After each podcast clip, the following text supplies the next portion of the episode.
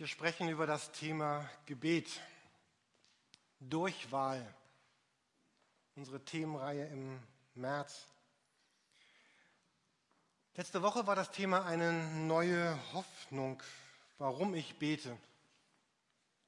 Wir hatten hier drei Personen hier vorne, Marc, Daniel, Michael, die, wie ich finde, sehr offen und sehr persönlich und sehr direkt davon geredet haben, was Gebet ihnen bedeutet.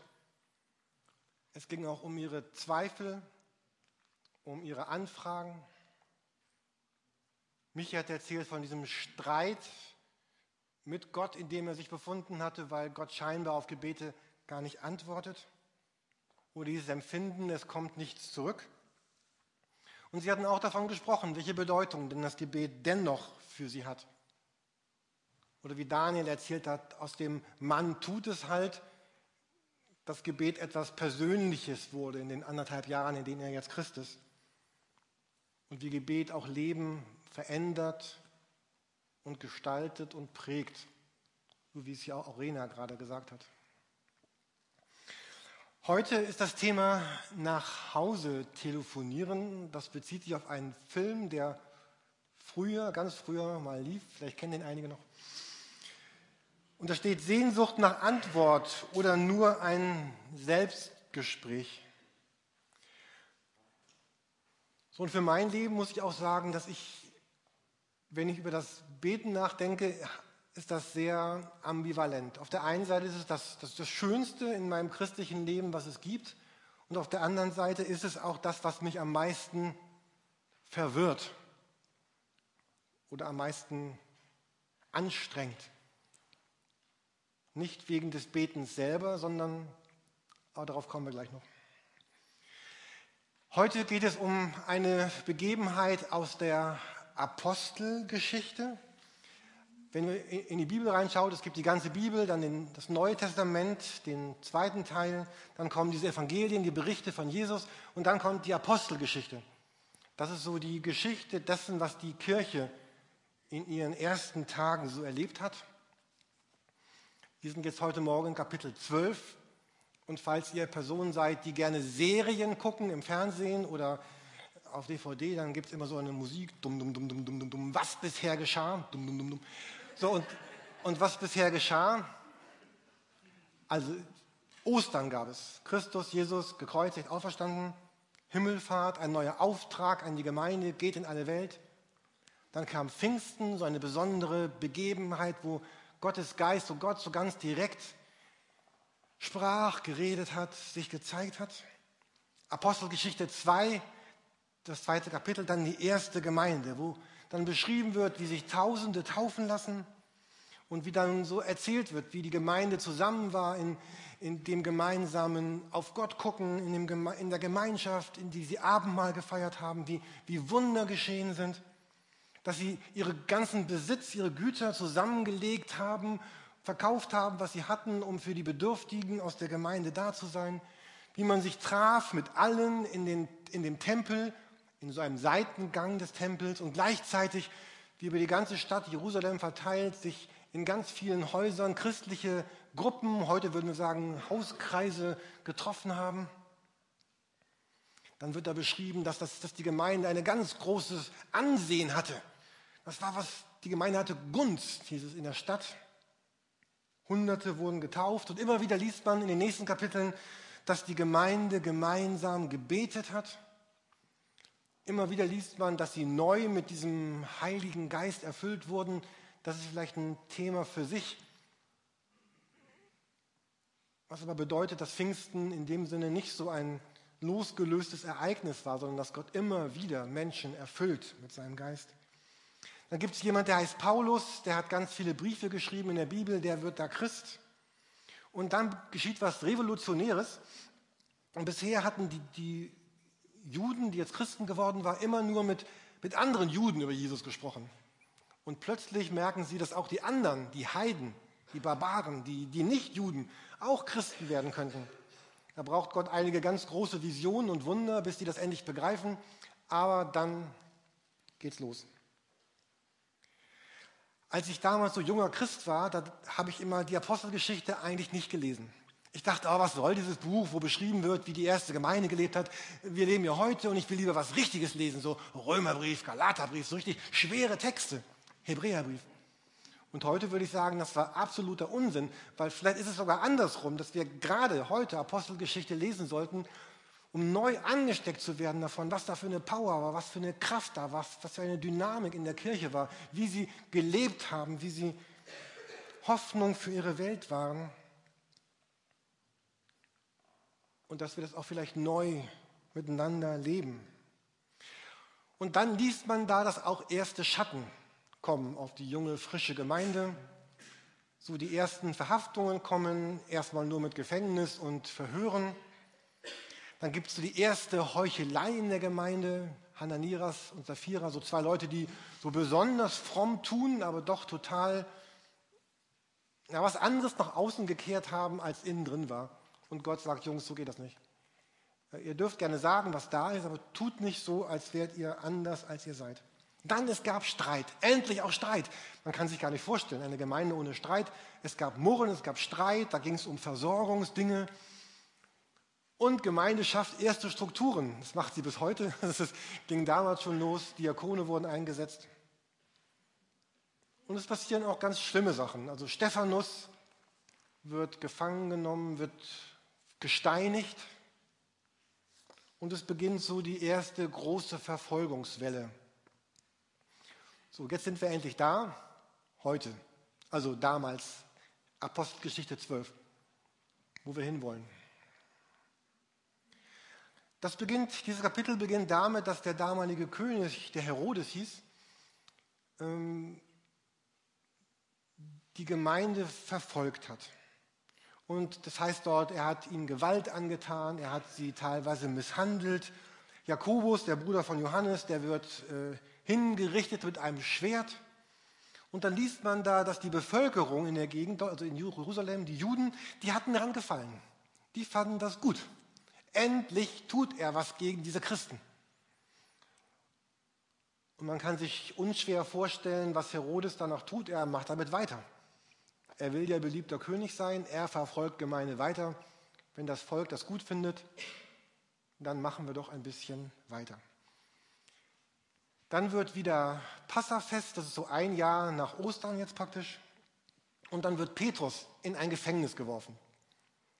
Petrus, einer von den Aposteln, einer von denen, die mit Jesus unterwegs waren, er kommt in ein Gefängnis und wird von Soldaten bewacht. 16 Soldaten bewachen ihn, immer vier, Person, vier Soldaten in vier Schichten. Rund um den Tag wird Petrus von mindestens immer gleichzeitig vier Soldaten bewacht. Und genau das Gleiche erleben wir auch heute. Wenn wir in die Welt reingucken, weltweit werden heute Christen verfolgt, werden misshandelt, werden geschlagen, werden getötet, weil sie Christen sind. Es gibt viele Länder auf dieser, auf dieser Erde, die unter, von einer anderen Religion bestimmt werden, wo es auf, auf Strafe verboten ist, Christ zu werden oder jemanden anderen einzuladen, Christ zu werden, wo man keine Gemeindehäuser bauen darf, wo man keine Kirchen gründen darf, wo du von der öffentlichen Versorgung abgeschnitten bist, wenn du sagst, ich bin Christ. Wir erleben das hier in Deutschland vielleicht anders, im Kleinen, vielleicht in unseren Familien, die uns belächeln, du mit deiner Gemeinde, auf der Schule, auf der Arbeit. Es ist die Frage in den nächsten Jahren, wie wird unsere politische Stimmung vielleicht kippen in Deutschland? Es wird immer schwerer, auch für, für Christen, ihren Raum einzunehmen in der Gesellschaft, im rechtlichen, öffentlichen Leben. Aber was ich am schwersten finde an dieser Beschreibung in Apostelgeschichte 12, dass, dass Gott scheinbar so gar, nicht, so gar nicht eingreift. Und man fragt sich, wie passt denn Apostelgeschichte 12, Verfolgung, Misshandlung, Jakobus getötet, wie passt das zur Apostelgeschichte 2, wo, wo große Wunder geschehen, wo die Gemeinde Gunst hat, wo, wo Gott scheinbar so ganz präsent ist? Gemeinde, die betet, und trotzdem erlebt, dass sie verfolgt wird, dass sie misshandelt wird, dass, dass Leute aus ihrer Mitte geköpft werden, enthauptet werden, getötet werden. Und das meinte ich zu Beginn dieser Predigt mit dem, dass ich Gebet ganz schwer finde, weil das ist dann für mich manchmal ganz, ganz schwer, das auszuhalten. Das ist ganz schwer, daran jetzt nicht irre zu werden, dass der Gott aus der Apostelgeschichte 2 derselbe ist wie in 12. Nicht irre zu werden daran, dass Gott scheinbar so ganz anders gerade auf Gebet antwortet. Und sich auch nicht zu vergleichen mit anderen. Ich habe gebetet und etwas ist passiert und jemand anders betet und es passiert nichts. Und ich wünsche mir sehr, dass wir uns hüten vor schnellen Erklärungen. Ja, Gott antwortet auf dein Gebet, weil du gläubig und fromm und gut bist und Gott antwortet auf dein Gebet nicht, weil da ganz tiefe Sünde in deinem Leben ist. Es war die gleiche Gemeinde, die betet und es war ganz schwierig für sie. Das Erste, was wir sehen, ist ganz große Not. Und das Zweite, was wir dann lesen, Vers 5, Apostelgeschichte 12, Vers 5. Während Petrus nun streng bewacht im Gefängnis sah, betete die Gemeinde intensiv für ihn zu Gott. Das Zweite ist beten.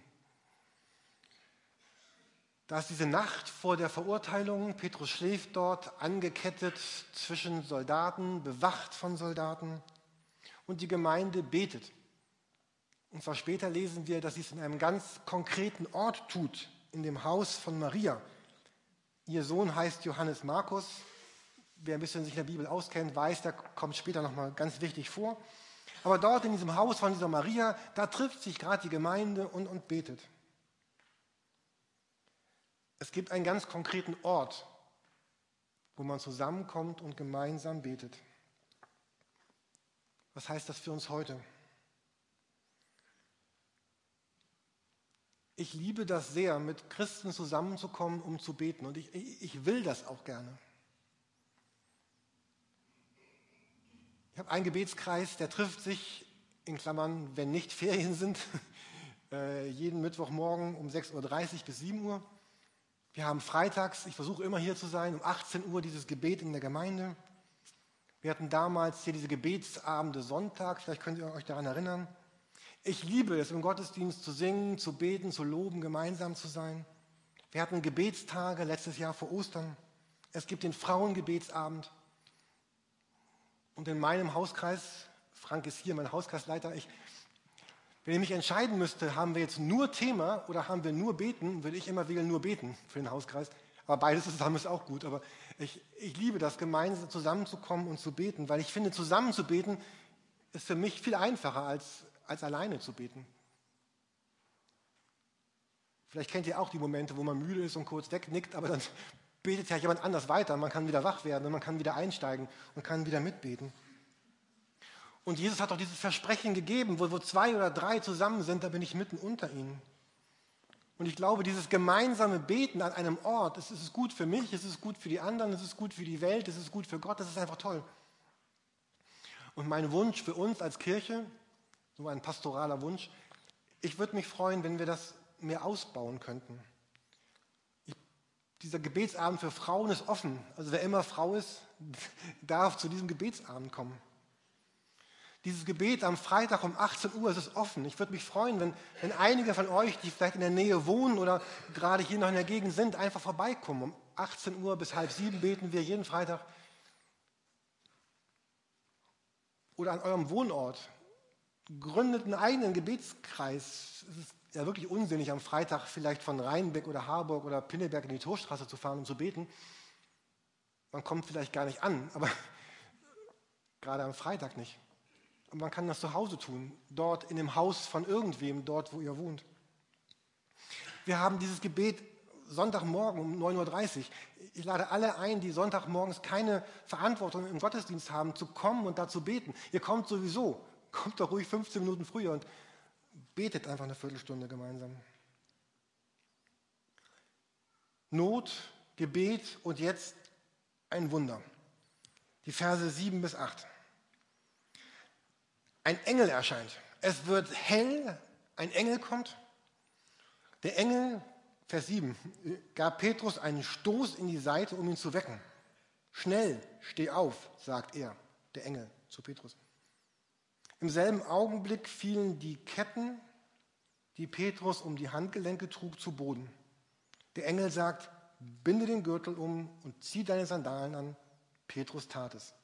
Und jetzt wirf dir den Mantel über und komm mit, sagte der Engel. Als ich das nochmal so gelesen habe letzte Woche, ich musste wirklich ich fand das irgendwie total lustig.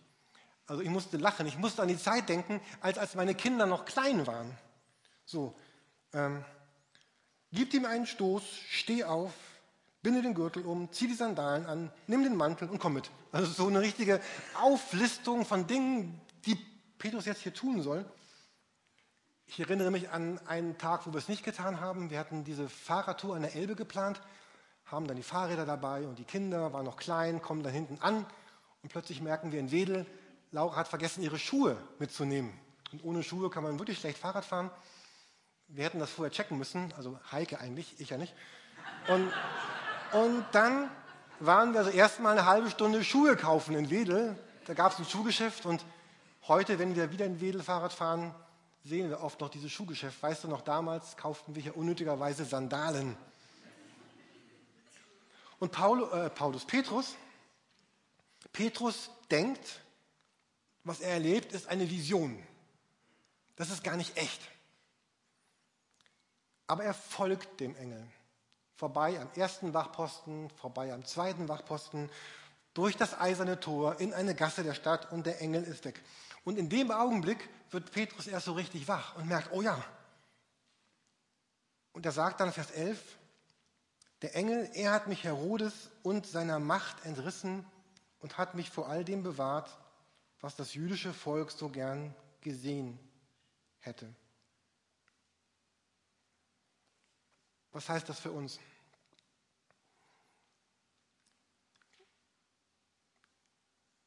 Dieser Bibelabschnitt ist, ist total schön, aber auch total schwierig. Wir, wir sehen, dass Gott Stephanus, der gesteinigt wurde, nicht gerettet hatte. Wir sehen, dass Gott Jakobus, der enthauptet wurde, nicht bewahrt hat. Aber hier bei Petrus tut er es. Und lasst uns festhalten, es ist, es ist kein Ausdruck der Tiefe und der Stärke unseres Glaubens, ob Gott dieses Wunder tut oder nicht tut. Was, was ich als Christ tun kann, ich kann eigentlich nur sagen, ich, ich lebe mein Leben und ich lebe es in, in Berührung mit Gott, mit Jesus, mit Christus und ich werde unterwegs erleben, was passiert. Es ist nicht vorhersehbar, was passieren wird. Aber es ist vorhersehbar, dass Jesus sagt, ich werde mitgehen. Einmal heißt es in der Bibel, dass den Christen gesagt wird, werft euer Vertrauen nicht weg. Und ich finde diesen Vers sehr wichtig, jedenfalls für mein Leben, weil es, es könnte diese Momente geben, dass ich mein Vertrauen wegwerfe. Wie kann das sein? Der eine getötet, der andere gerettet. Und Glaube ist manchmal wirklich verwirrend und er ist manchmal nicht klar und es ist nicht vorhersehbar. Aber was bleibt? Dieses Vertrauen zu haben zu beten, zu erwarten und zu hoffen. Das Thema heute Morgen ist ja, ist, ist Gebet nur ein Selbstgespräch? Und, und was ich aus diesem Text gerne für mich lernen möchte, ist es nicht ein Selbstgespräch, sondern Gott, der Gott der Wunder, hört. Da ist Kraft Gottes. Jesus ist der Kyrios, er ist der Herr. Und dann geht die Geschichte weiter. Wir hatten Not, wir hatten Beten, wir hatten das Wunder und jetzt kommt diese Freude, weil Petrus weiß, wo diese Gemeinde wahrscheinlich beten wird. Dort in dem Haus von Maria, dort wird sie sein, dort wird sie beten. Er geht hin, klopft an die Tür.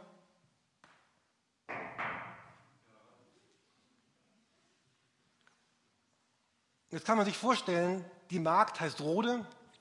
Die Magd geht zur Tür Wahrscheinlich gab es ein kleines Guckloch. Schaut durch. Das haben wir jetzt hier nicht bei uns. Wir gucken nachher mal, wer da war. Ähm, und dann liest man diesen, diesen Vers 14.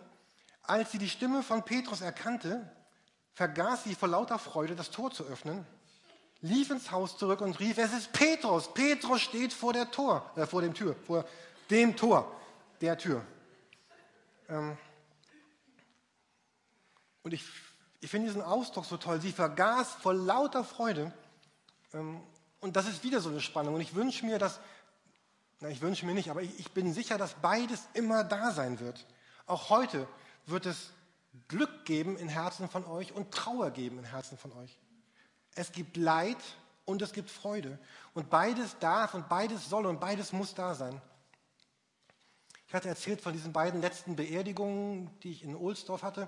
Und in beiden Beerdigungen war es so, dass, dass jeweils der, der Sohn des, der Verstorbenen so diesen Lebensrückblick gegeben hat. Ich versuche im Augenblick immer dafür zu werben, dass, dass es so schön ist, wenn die Angehörigen die, die, diese drei, vier Minuten übernehmen und sagen, ich möchte so ein paar Gedanklichter zurückgeben auf das, auf das Leben der Person, die verstorben ist. Und, und beide Male hat man gemerkt, dass die beiden, die etwas gesagt haben, auch berührt waren. Und es ist schön, wenn wir als Gemeinde gemeinsam weinen können und gemeinsam berührt sind. Und es ist genauso schön, wenn wir als Gemeinde erleben, wir erleben Geburt, bestanden von Prüfungen, jemand ist neu verliebt oder wir sind beschenkt und wir, wir jubeln und wir sind laut.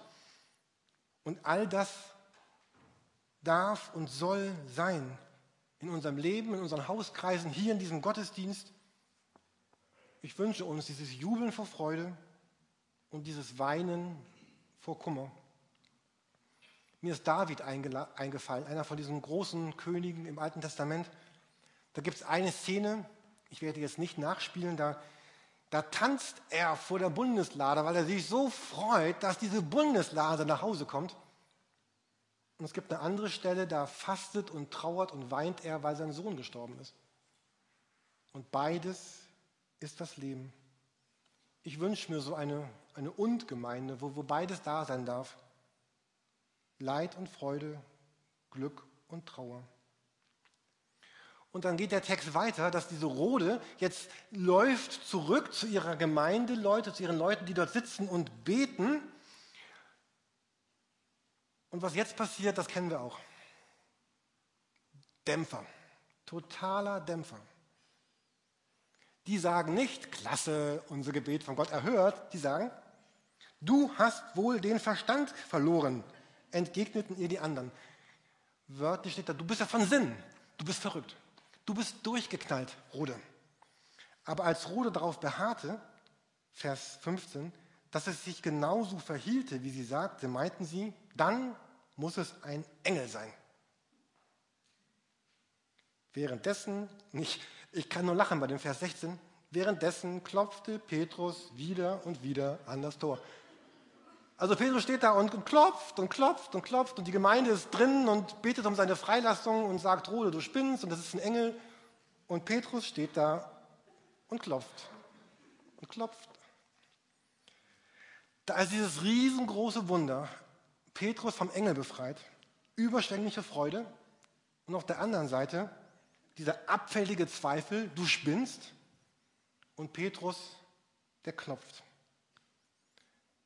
Die Gefängnistore gehen von selber auf, aber Petrus muss zehn Minuten klopfen, um bei seiner Gemeinde reingelassen zu werden. Und ich habe mich gestern gefragt, wenn, wenn ich da in diesem Gebetskreis gewesen wäre und auch gebetet hätte, Herr, du siehst Petrus und lass ihn doch bitte frei und rette und bewahre ihn. Und dann käme jetzt Adolf, weil er gerade hinten sitzt, Jürgen, da ist Petrus vor der Tür. Ich hätte wahrscheinlich genauso reagiert. Adolf, komm, wir beten gerade, stören uns nicht. Und, äh, ich, und ich glaube, das ist deswegen, weil wir, und das ist der ernste Teil bei dieser lustigen Begebenheit,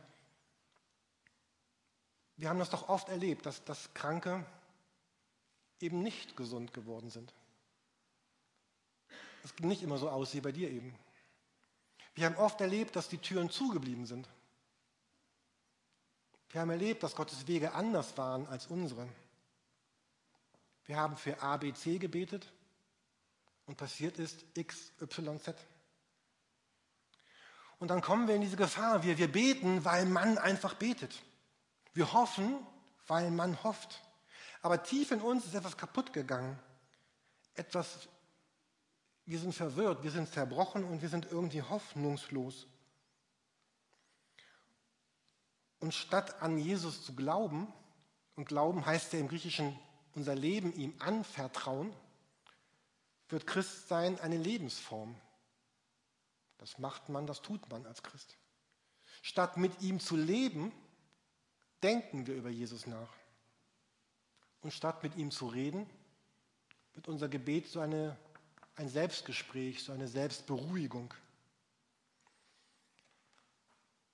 Ich wünsche uns aus diesem Bibeltext ganz stark, dass wir das beides erleben, dass wir wirklich unseren Zweifel zulassen und sagen, ja Gott, ich, ich, ich zweifle daran, dass du mein Gebet erhörst, weil das andere hast du auch scheinbar nicht erhört.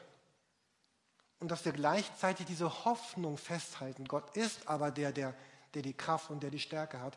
Und das gehört für mich zu, dem, zu den größten Herausforderungen meines persönlichen Glaubens, diese Spannung auszuhalten zwischen dem Gott, der die Türen öffnet, und der es trotzdem zulässt, dass Jakobus getötet wird. Und dieser Text endet dann mit Glück und Trennung. Als sie dann doch schließlich öffneten und ihn sahen, waren sie außer sich vor Freude. Da wäre ich gerne dabei gewesen, bei diesem Jubel dieser betenden Gemeinde.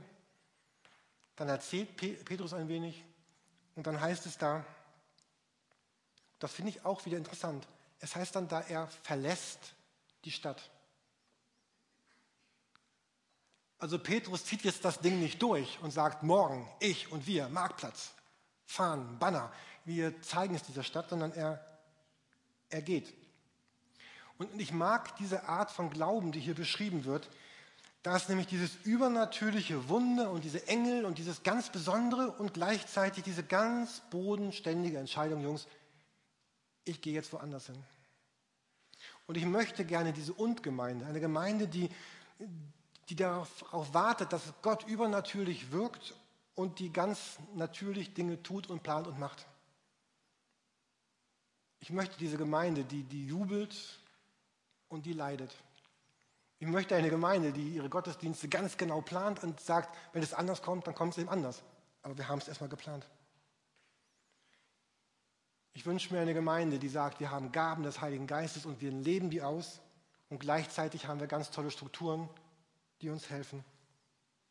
Wir achten auf Gottes Stimme und gleichzeitig planen wir und treffen Vorbereitungen. Also das Thema heute Morgen war nach, nach Hause telefonieren, Sehnsucht nach Antwort oder nur ein Selbstgespräch.